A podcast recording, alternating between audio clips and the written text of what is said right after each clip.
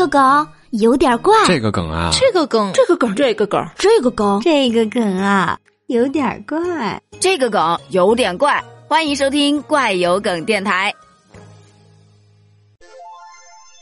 夏天即将到了，家里的六神准备好了吗？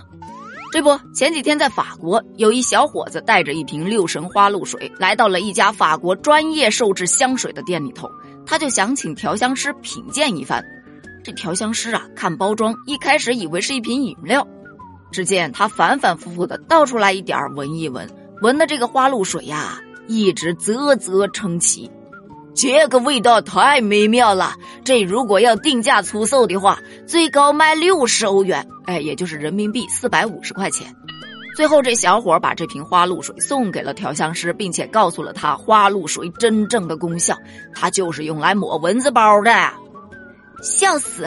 怎么说 Six God 那也是国际大品牌呀，God 用了都要说 Six Six Six。慢着，风油精也要申请出战。我清凉油表示不服啊！拿起我的六神，我就是一顿喷呐！这可是价值人民币四百五十块呢。在香水时代，六神一直都是高达九分以上的。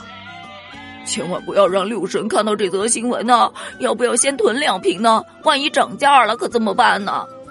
我上学的时候有两套校服，然后我就把一套校服提前一天喷上花露水，在家里再放一天。